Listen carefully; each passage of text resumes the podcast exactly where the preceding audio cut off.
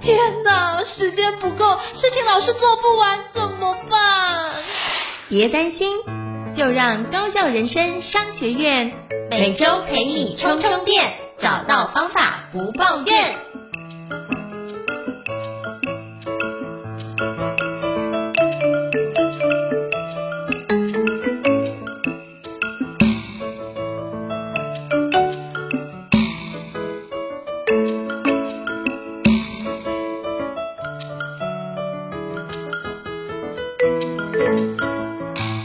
大家好，我是赵胤丞，我是电脑玩物的站长伊瑟。Hello，伊瑟老师，嗨，欢迎大家来收听我那个高校人生商学院哦。那今天跟伊瑟老师要对谈的一个是一个非常特别的一个主题，因为我知道伊瑟老师最近出版了一个线上课程，叫做《个人数位生产力》。那是不是可以邀请伊瑟老师跟我们简单分享一下，您当初在做这个个人数位生产力的初衷呢？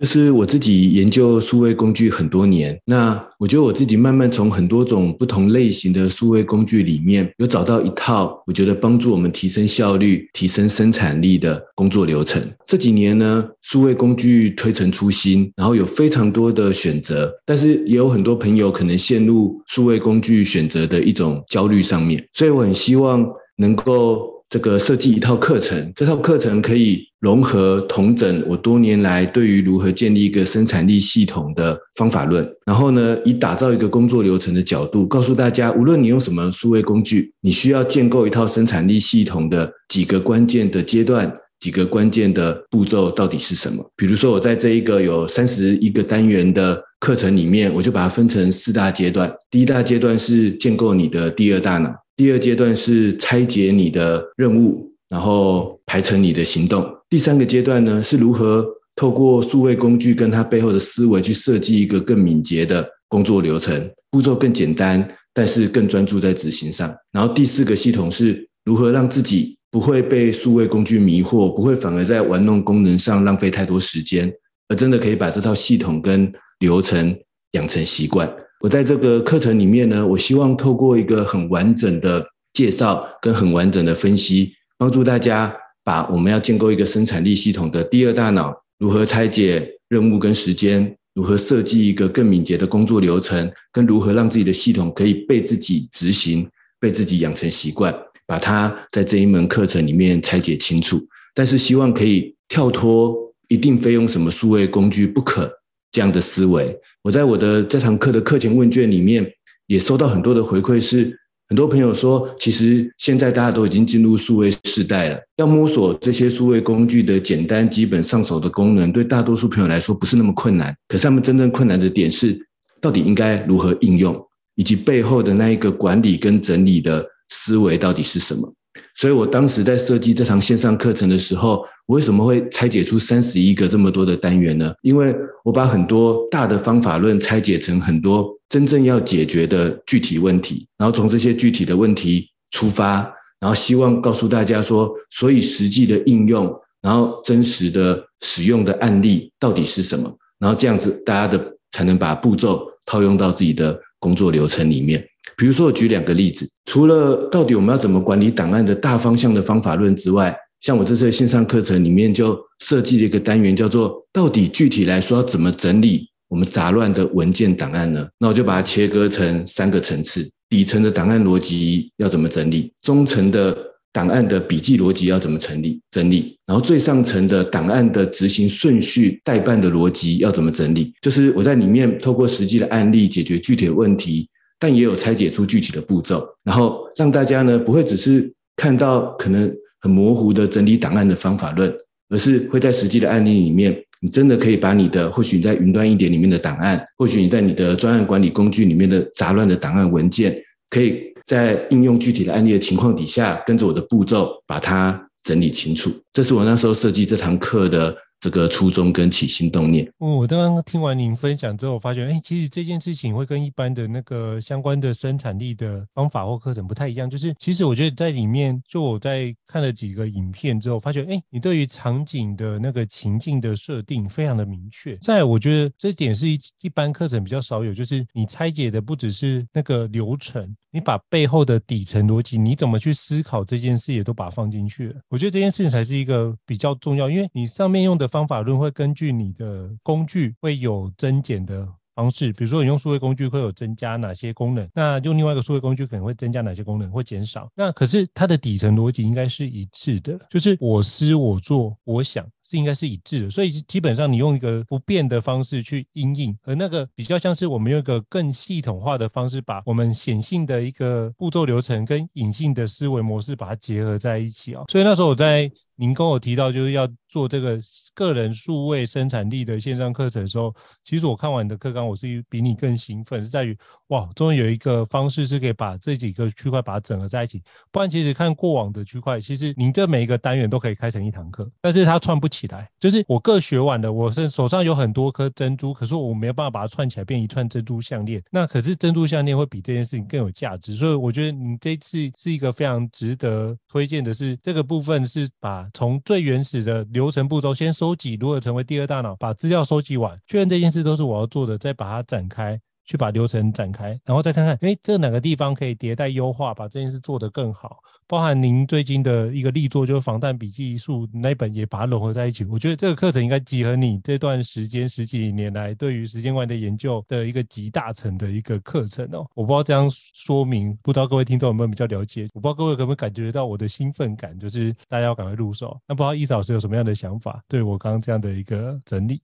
我觉得，与其说我这堂课是这样一套生产力系统或工作流程的集大成，我更希望达到的效果是在集大成的背后，这堂课可以帮我们解决真正要解决的具体问题。因为我在很多的课前访谈、课前调查当中，我有收到这样的回馈，就是说，或许一些大方向的，无论时间管理、档案整理，还是生产力系统的方法，大家不是不知道。那个概念，大家在这几年来，无论是看我的文章，还是看很多书籍，多多少少是有听过的。可是问题是，这个很大的这个方法，我到底要如何落实在我们的工作或者甚至生活管理当中的一个一个具体的情境、具体的这个问题上呢？有时候我们是学到了方法，但遇到具体的问题，不知道到底应该如何解决。另外一个角度，就像胤丞老师刚才有提到的。我确实在某个程度又希望能够抽练出这些分别的案例或分别的工具当中的某种底层逻辑，让这个逻辑呢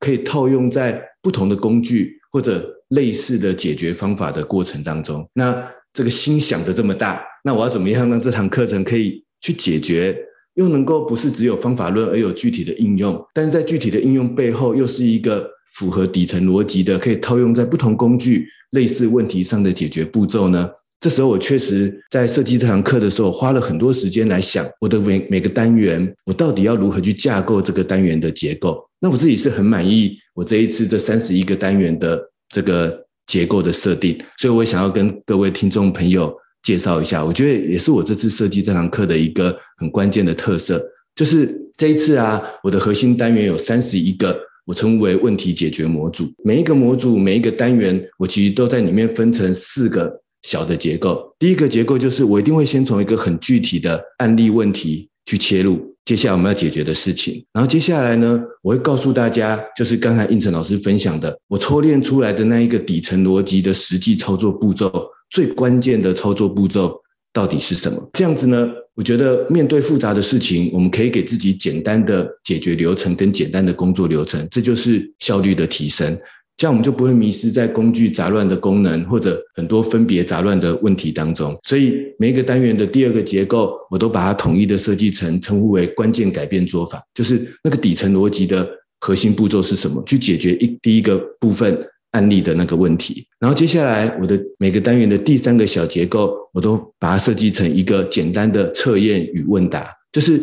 假设这个问题产生了一些变化。假设这些问题有了一些延伸的情况的时候，我们还可以怎么做？然后用一个简单的测验问答来跟学员互动，邀请大家一起思考看看，去找出前面的方法，可能我们没有想清楚的一些盲点，或者漏掉的某些迷思。这个目的是希望大家学会前面那一个底层的逻辑、关键的改变做法之后，还可以真的具体套用到自己真实的案例上面。然后最后一个结构就是一个推荐的行动，就是前面可能讲了一些案例，讲了一些方法，但每个单元的最后，我会告诉大家。那如果我要开始做最关键的两三个步骤会是什么？或者如何去开始养成这个习惯，或者推进这个问题解决的它的执行顺序可能会是什么？目的就是希望大家是真的可以实做，真的可以这个套用的。我想举一个这个实际的例子，就是我其中有个单元叫做专注心流模组，就是大家都很希望在自己的工作生活中可以保持专注，保持心流。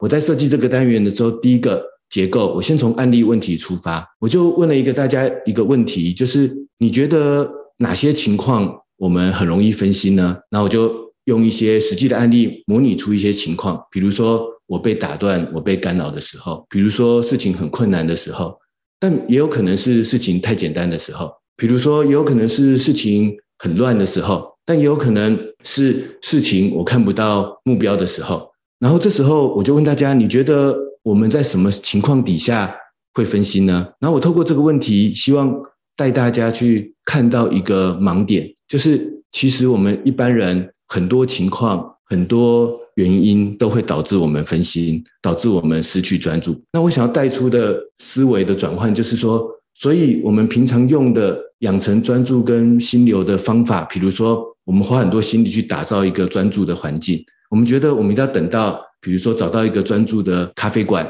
或者是等到有一个专注的空间，我才开始工作。但是你怎么知道你到那个专注空间的时候，不会有一个人传个讯息又打断你的工作呢？然后我们会觉得说，啊，我要养成一个很自律的自己。可是，在养成一个自律的习惯的过程当中，下一次又遇到一个更难的问题，下次又遇到一个我没碰过的问题，或者到了一段时间之后找不到自己目标的时候，你就会发现那个自律的自己。现在这个可以自律的自己，可能很容易的又不见了，很容易的又重蹈覆辙。那我的每个单元都会先从一个这样的案例问题出发，邀请大家思考一下你的真实情况，然后我来分析这中间的盲点是什么。然后接下来我就会带出一个关键改变的做法。我关键改变做法的核心逻辑就是怎么把复杂的事情变成最简单、最底层、最本质的。关键的步骤到底是什么？那在专注心流模组里面，我就分享在这样的过程当中，所以我们不是要花很多时间再去打造什么专注环境，或者训练一个自律的自己，因为那样很有可能是把复复杂的事情变得更加复杂。我们真正需要的关键改变做法其实只有两个，一个就是保持短时间的专注，另外一个就是保持长时间的专注。那如何保持短时间的专注呢？其实。从底层逻辑来看，只有一个有效并且关键的做法，就是把任务拆解成简单可行的下一步行动。这样子，无论我到了专注环境，就可以推进我的行动；我在不专注的环境，我也可以推进我的行动。那如何保持长时间的专注呢？那就要开始尝试写可以持续修正、持续累积的目标化的笔记。这样子呢，比起我们去锻炼一个很自律的自己，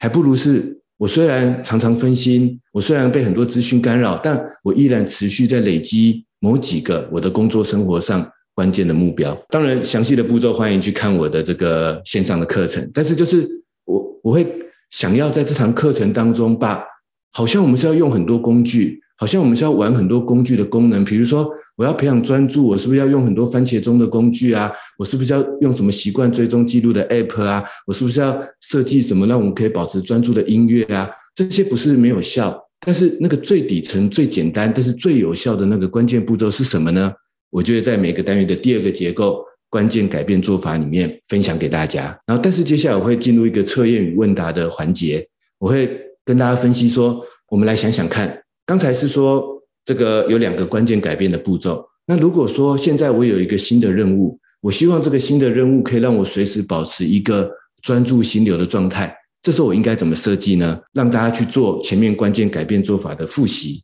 然后到时候可以实际套用在你的某一个真实的任务上面。然后最后呢，我会用最简单的方法告诉大家，那如果我们想要开始，我最推荐的关键的行动是什么？那在专注心流这个单元。我给大家建议就是，我最推推荐的行动就是持续去写目标化的复盘的笔记，因为真正有效的自律是让自己可以保持调整跟保持持续有新的挑战，而不是想要去养成一个自律的自己。在这个过程当中，除了我刚才的分析之外，我还会举很多来自于我自己，或来自于我的学员，或来自于我分析过的各式各样的真实的案例，然后透过这四个结构，就是案例问题出发，关键改变的做法是什么？透过测验问答，让你知道这个方法怎么延伸、怎么变化，然后最后告诉你如何开始做的推荐的行动。就是希望这堂课的这三十一个模组，它可以让你套用在你的不同的工具系统当中，而且会让你知道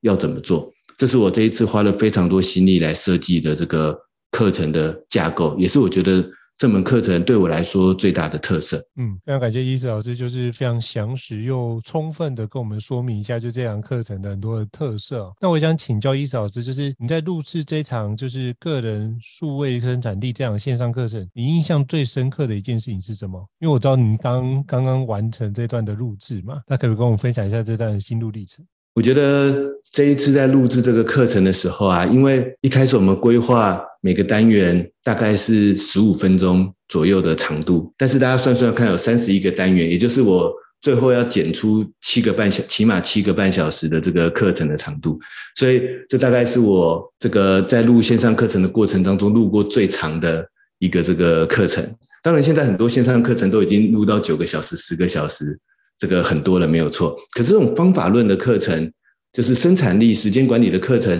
之前好像很少有这么长时间的这个课程。那但是因为就像我前面分享的，我这次很希望是能够有很多具体的案例分析，然后而且要讲的是很多我们真正在做工作流程当中那些最细微但是很关键的你具体操作的问题，所以它的单元数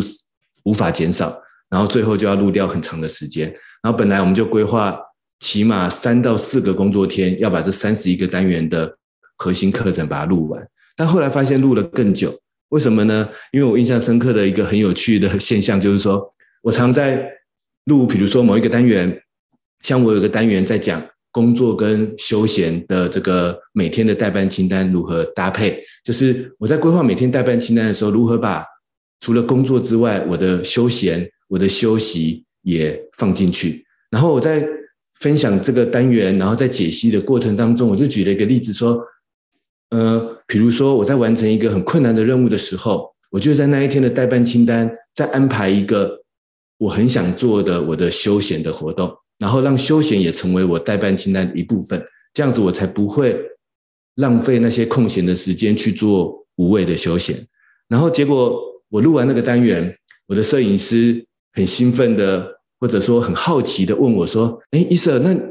你可以给我看看你今天的待办清单吗？我想看看你讲的是不是真的。”然后结果我就给他看我那一天的待办清单。那我那一天因为在录一整天的课程嘛，通常我们一整天都要录到九到十个小时左右的这个时间。然后对我来讲，当然就是一个很累、很困难的任务。结果摄影师就一看我那天的待办清单，就发现我真的排了一个晚上我想要看的某一部电影的这个行动清单。啊，那部电影我就不讲了，因为我们不是要推销电影。但是他就发现哇，原来你真的这样做啊！然后后来又有一次，就是我在有个单元在讲正向行动模组，就是我在讨论说，当我们常常面对很多自己的负面情绪的时候，那如果以一个生产力系统工作流程的思维，我们要怎么处理这样的负面情绪？然后我讲完的时候啊，我的课程企划人员居然开始问我问题，他说。哎，医生，我最近跟某一个合作的客户发生了什么事情？那如果是你在这样的负面情绪的过程当中，你会打算怎么处理呢？结果我还跟他就聊了二三十分钟。我发现后来我们为什么每天都要录到十十到十一个小时，是因为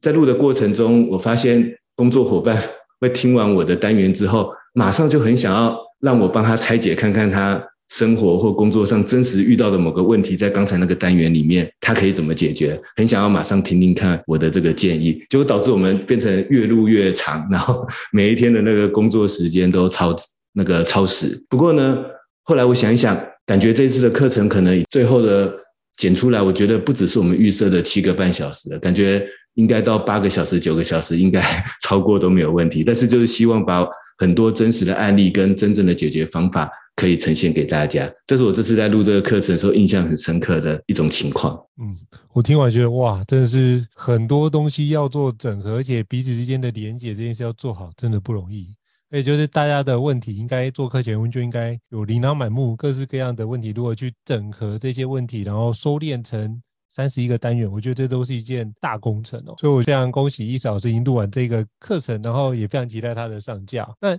也想请教伊嫂老师，就是在这个部分，我经常在培训的时候也会听到学员会这样说，就是工作跟生活很难平衡，甚至出现失衡的状况。也想请教伊嫂老师，如果依照您的专业，你会怎么来处理这件事情呢？以及我们这课程可以怎么帮助到我们这群的听众跟学员们？其实啊，因为我知道这是很多朋友可能会面临到的问题，所以我在这一次的课程里面，起码有三四个以上的单元是跟工作跟生活的平衡有关系的。这其实也就是这次课程的特色，就是我并不是用一个方法论的方式直接跟你讲工作跟生活怎么平衡，而是去拆解说工作跟生活不平衡的过程当中，可能是哪些问题造成的。那我们怎么去解决这个这些问题？那解决这些具体问题之后，工作跟生活，我们就可以比较能够达到一个相对不那么失衡的这个状态。我也跟大家具体分享其中的两个模组跟其中的关键的一个技巧。像我其中有一个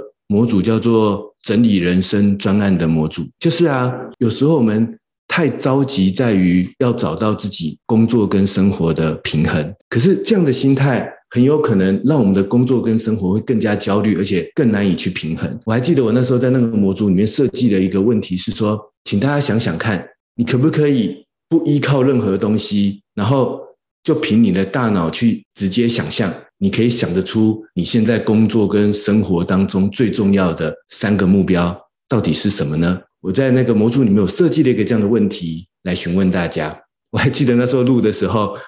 我看到我的课程计划跟摄影师开始拿出笔记，在想：哎，那我到底有没有什么 脑袋可以想得到的工作跟生活重要的目标？结果发现，其实他们都被我骗了。我这个问题的设计是什么意思呢？我这个问题的设计是想要让大家发现，大多数人都想不到的。但我想要告诉大家的是，你想不到非常正常，因为我也想不到，我也很难用我的大脑直接空想一个说啊，我到底现在工作跟生活的目标到底是什么？所以我在那个整理人生模组里面，我想告诉大家的就是。我们其实呢，就是从工作跟生活中的小事情开始，但是我们为它写下笔记，持续的复盘，然后慢慢把很多类似的小事情把它连接在一起，累积成一个共同的目标。比如说啊，我很喜欢研究很多有趣的小工具，然后慢慢把这些研究小工具的心得连接在一起，我可能会发现说，哎，我好像特别喜欢研究。跟写作类型有关的工具，然后这时候或许我就可以连接出一个更大的目标是，或许我可以透过这样的方式来开始经营一个自己的写作部落格，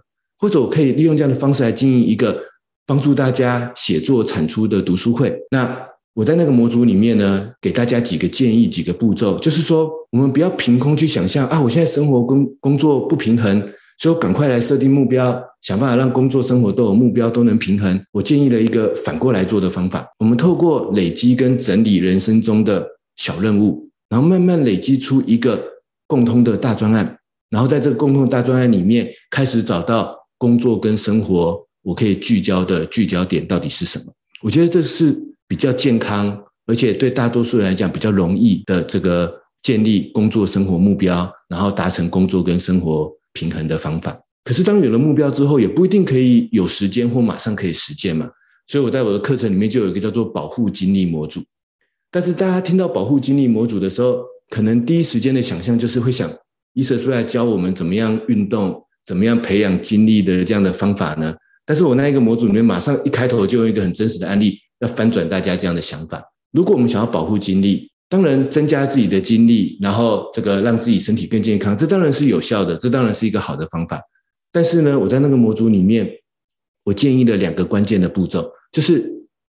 我们要让自己感觉有精力去做一件事情啊。有时候不一定是有没有很足够的时间，或者当下有没有很充足的精力，而是两个关键的因素。第一个是我有没有设计出我可以在每一个当下做得到的行动。第二个。这个行动到底有没有趣味？这个行动到底有没有挑战？我觉得这两个才是最关键的。因为如果我们有设计出两个步骤，即使我回家有点累的情况底下，我都还是有可能可以来推进我的一些目标，我的一些无论工作跟人生中的专案。可是如果我没有设计出这这两个步骤，即使我很有精力，我也可能会把有精力的时间空档就浪费掉了。我用一个比较有趣的生活例子，这是我我在那个模组里面举的一个其中的一个小案例。我跟小孩很喜欢带小孩一起玩这个桌游，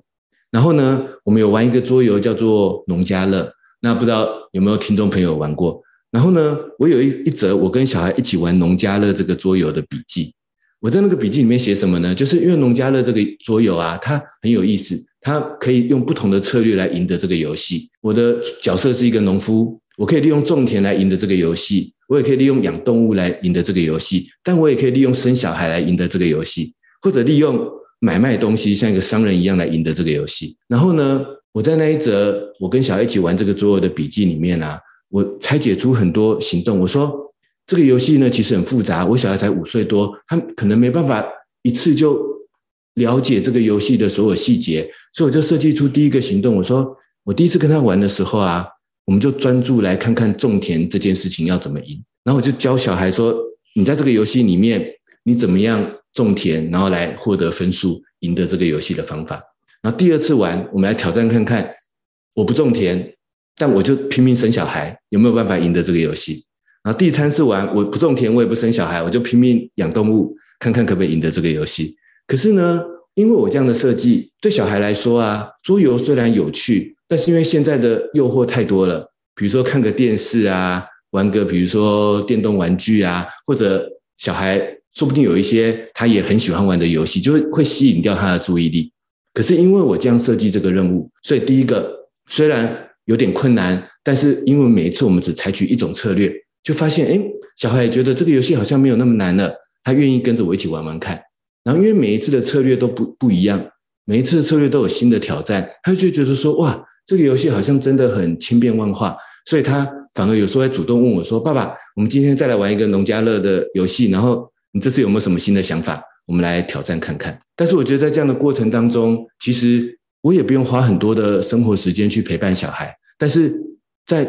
真正陪伴他的这个时间里面，是很优质的时间，是创造很多我们亲子沟通跟留下一些很深刻的记忆的这个时间。那即使少少的时间，但是有效的成果，我们就会觉得我的亲子时间达到一个平衡的状态，孩子也会觉得爸爸好像在每一次的亲子时间有充分的。陪伴他，就是面对工作跟生活失衡，这是我的几个小小的关键的这个建议。好，非常感谢医师老师哦，就是以终为始，先想想我们要怎么样活，然后再反过来看怎么样把那个时间拉出来，然后时间拉出来之后再做有质量的陪伴哦。非常感谢医师老师的分享。那也想要再请教医师老师，就是难得机会，就是想说很多，比如说听众也会遇到，就是工作常被打断。那请问一下，医师老师可以怎么做，可以提升专注力呢？那可不可以跟我们简单分享一下简单的诀窍？OK，这个呢也是我在课前问卷里面被问的最多的问题。后来我发现呢、啊，很多时候我们不是不知道一些时间管理的原则或方法，但是就是因为太多实际的问题跟情况，导致那些方法无法被有效的实践。所以同样的，在这一次的三十一个单元里面，起码也有四五个单元都跟如何应付琐事跟如何让自己被打断，还可以很高效率的工作有关。我这边就分享，我觉得两个，其中两个最关键的技巧，一个就是如何避免自己常常因为工作被人家打断而干扰呢？我觉得第一个我想建议的关键技巧就是，我们要对那一个专案跟任务有一个自己的预先的拆解。这是什么意思呢？我觉得很多时候的意外是因为我没有意识到会有这个意外。我没有意识到会有这样的一个风险，所以呢，当我在做的时候，我没有为他预先留下时间，没有为他留下一些准备，所以等到那件事情出来的时候，我才发现说，呃，糟糕，怎么忽忽然临时跑出一件这样子的事情？比如说，我分享一个很简单、很简单的例子，在我要执行一个书籍的专案的时候，在书籍专案的过程当中，本来就会在某一些阶段点，我需要跟我的老板。进行一些进度的报告，在专案快要完成的时候，常常就会固定有一些会议要去做一些这个结案的报告。这个是如果我们去拆解工作，我们就会知道，有一天一定会碰上这件事情，一定会碰上这件琐事。那如果我们没有预先做专案跟任务的拆解，我们就会变成我们只是一直拼命在做这个专案，然后有一天老板或者是客户来跟我说：“伊瑟，你来做一个进度报告的时候，我们就会手忙脚乱，想说：哇，我现在专案已经做到紧锣密鼓的阶段了，你还要叫我额外做一个报告？但是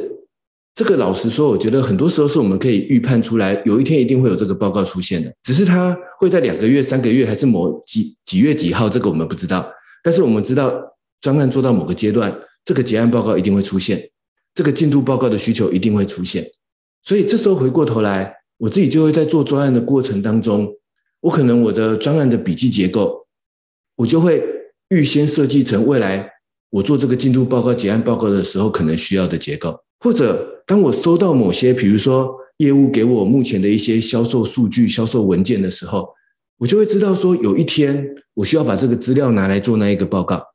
我就会预先把它。保留下来，然后整理到未来要去做报告的那一个任务笔记或者那一个工作流程当中。这样子呢，等到我到时候临时或者在我一个不能确定的时间里面，对方忽然跟我说要做进度报告的时候，其实我们的系统已经准备好要处理这个杂事的资料，已经要处理好这个杂事的流程了。那所以我觉得我的第一个建议就是，我们需要有一个方法去拆解我们的专案，拆解我们的任务，然后。在持续的拆解、持续的调整当中，其实有很多的琐事、很多的意外，我们可以透过预先判断跟预先准备的方式，让我们可以更轻松、更从容的面对这些琐事跟意外。这是一个。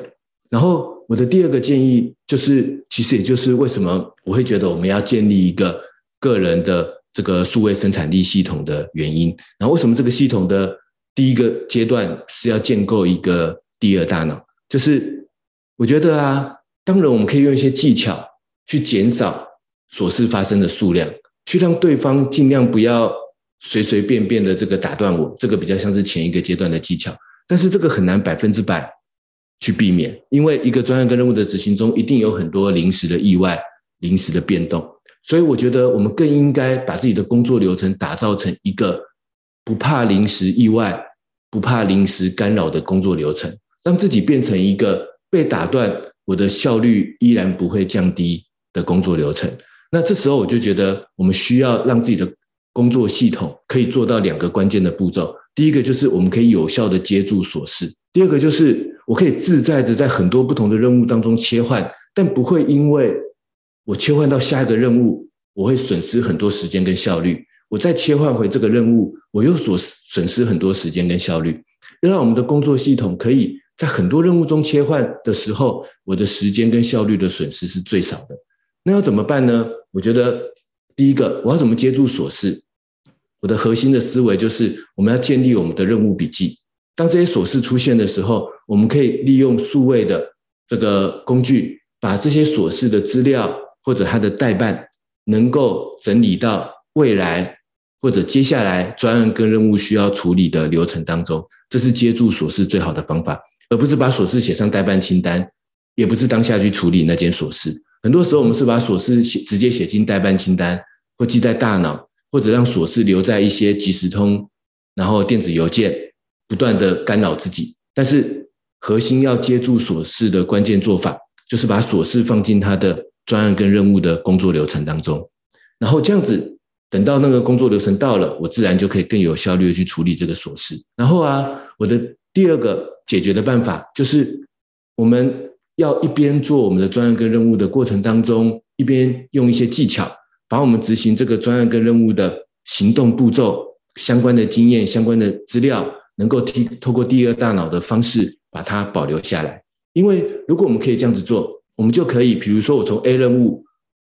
因为紧急的状况，我要跳到 B 任务，可是我一打开 B 任务的页面，B 任务的笔记，因为我前面的这个第二大脑的逻辑。它上面很仔细的记着我 B 任务到底之前完成了哪些步骤，做到哪些步骤，下个步骤要做什么。所以当我切换到 B 任务的时候，我就可以直接去做我还没做的下个步骤。然后做完了，我必须再回到 A 任务继续处理。但是因为同样的逻辑，A 任务我已经保留了 A 任务我之前做了什么相关的经验、相关的资料，接下来要做什么以及它相关的资料，所以我的大脑不用花很多时间回想我之前的进度到底在哪里。我也不用操作很多步骤去找回原本零散的资料，我只要打开那个 A 任务的页面，我就会看到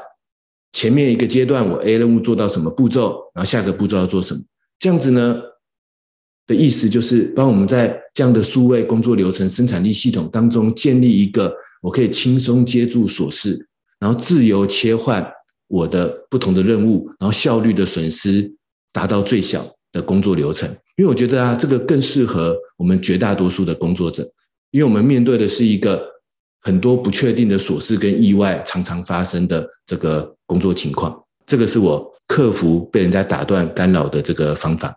哇，非常感谢伊老师分享，非常完整哦。那如果更详细的说明，其实都可以看那个我们这一次就是个人数位生产力的线上课程，有更完整的解析哦。所以大家一定要务必把它买起来。那我想请教伊老师，就是。这门课就是个人数位生产力这个线上课程，适合什么样的人来使用呢？那里面可以协助他什么样的环节？可不可以跟您请您分享一下？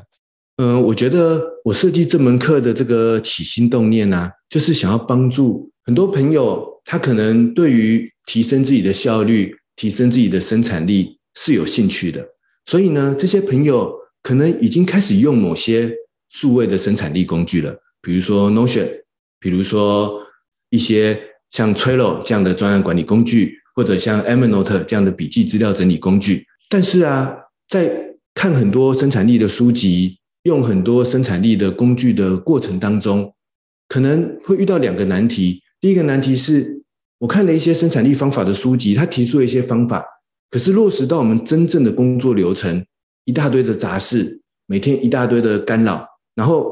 我又必须想办法去让这个方法。可以被我真正的实践，被我养成习惯，然后在这样的过程当中，不知道这个方法到底如何转化成我们可以具体实践的步骤。然后有时候看了很多方法，觉得每个方法好像都有用，可是当你把它全部都加在自己的工作流程，又会觉得哇，这样好像我花很多时间在使用方法，但是这个任务真正的执行跟推进却好像又没有进度。然后或者来到数位工具上，可能就会变成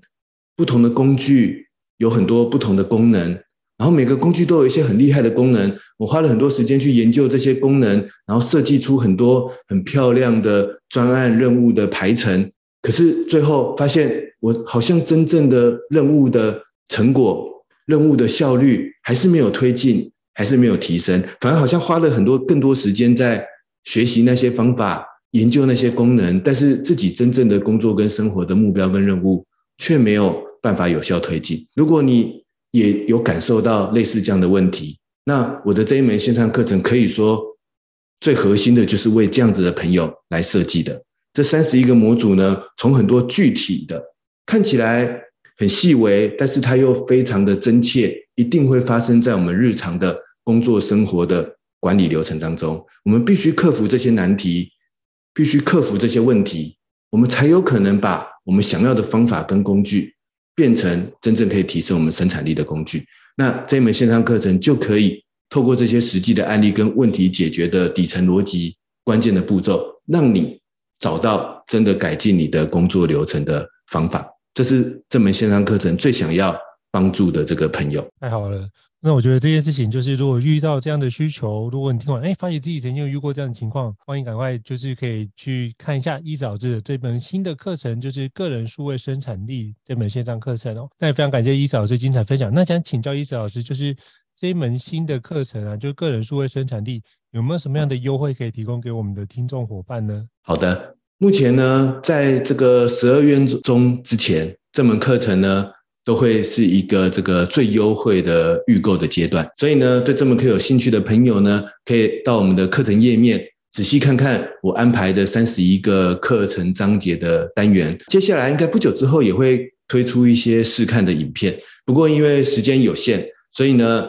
有兴趣的朋友把握最便宜的这个预购的时间。我们在这个节目的资资料页面，我也会提供给大家一个再优惠的这个折扣。兑换代码，让你可以在预购的最低的价钱里面，再用这个折扣代码再折更多的费用，然后用最划算的方式来买这堂课。或者这堂课呢，我们也有推出一个三人团购的社团，那它它也是限时的，所以呢，有兴趣的朋友可以赶快加入社团，去找伙伴一起来三人团购。那这时候就是一个已经接近四折的这个价格，你可以用最优惠的方式。来买到这一堂可能有七八个小时以上、三十一个具体解决问题的这个生产力课程。而且又是永久收听，诶，哇，这真的是太划算了。对，非常感谢易慈老师的分享。我们到时候会把这个相关的资讯跟 coupon 的那个折扣码都会放在我们的这个 podcast 的资讯栏位之内哦，你就可以在里面做相关找寻。那那也想请教易慈老师，就是那你有没有什么相关的课程演讲可以去哪边找寻？可不可以跟我们分享一下这个区块？